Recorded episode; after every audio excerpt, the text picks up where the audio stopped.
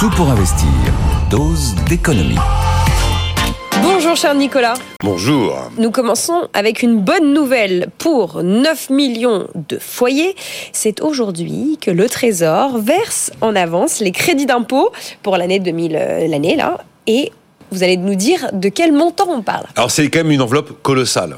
On est tous très contents qu'il y ait ces avances immédiates qui interviennent pour une partie des foyers éligibles. On verra l'éligibilité un peu plus tard. 5 milliards 800 millions d'euros d'argent public. On est presque sur 6 milliards d'euros qui vont aller directement euh, dans la poche des, des, foyers éligibles. Ça fera en moyenne par foyer, je dis bien en moyenne. Hein. Certains vont recevoir beaucoup plus, d'autres moins, bien sûr. 634 euros.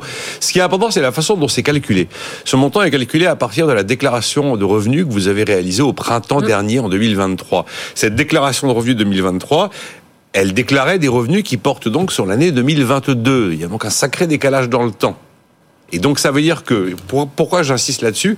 Ça veut dire que si votre situation a complètement changé et que vous savez d'ores et déjà que vous n'êtes plus éligible euh, à, ces, à ces avances immédiates, vous allez la recevoir. Mm. Attention, il ne faut pas la dépenser. Parce que si, après la déclaration 2024, relative au revenu 2023, euh, le Trésor, enfin le fisc observe que vous ne deviez pas toucher euh, ce montant, il va vous demander de rendre l'argent. Et donc il faudra l'avoir disponible.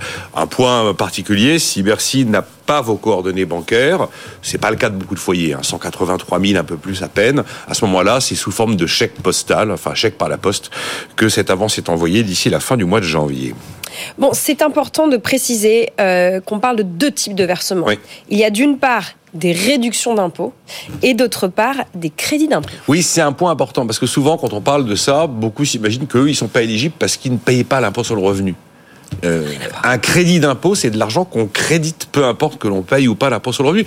Euh, souvenez-vous, il y avait eu ça à un moment pour les pour les restaurateurs, je ne sais plus en quelle année, et euh, ils étaient tous montés au créneau pour dire ah mais non, on gagne pas assez pour y avoir droit. Si, un crédit d'impôt, ça n'est pas lié au fait d'être imposable à l'impôt sur le revenu ou alors à l'impôt sur les sociétés si on est une entreprise. Après une réduction d'impôt, bon, mais tout est dit, on paye de l'impôt sur le revenu, mm, mm. on a une ristourne d'impôt parce qu'on paye de l'impôt sur le revenu. Je rappelle que les montants sont égaux à 50% des dépenses engagées dans l'année, dans la limite de 12 000 euros, avec 1500 euros en plus par enfant à charge. Enfin bon, c'est 12 000 euros, même s'ils peuvent être un peu majorés, ça s'arrête à 15 000 euros, ce sera jamais plus de 15 000 euros, mais encore une fois, le montant moyen sera de 634 euros pour l'année en cours.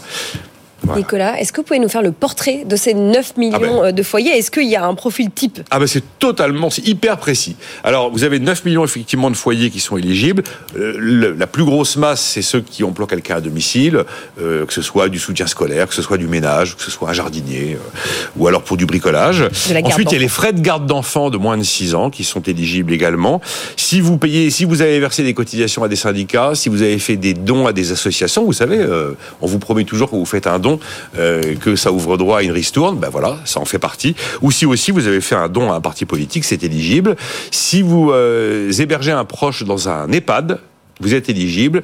Et si vous avez souscrit un système d'investissement locatif, que ce soit le Pinel que tout le monde connaît, mais aussi les précédents que vous avez, euh, qui, qui courent toujours, le Duflo, le Cellier, euh, même le Sancy Bouvard dans les locations euh, meublées et également leur version outre-mer. Alors on voit bien qu'à chaque fois qu'il y a ce type de dispositif, eh bien effectivement il y a une volonté de créer de l'incitation. Mm, mm. De l'incitation, c'est pour créer de l'activité, euh, c'est pour faire c'est pour créer de l'investissement, euh, mais quand même ça représente si c'est enfin, encore une fois on voit que ça représente des montagnes d'argent public et en l'occurrence c'est ce qu'on appelle des dépenses fiscales.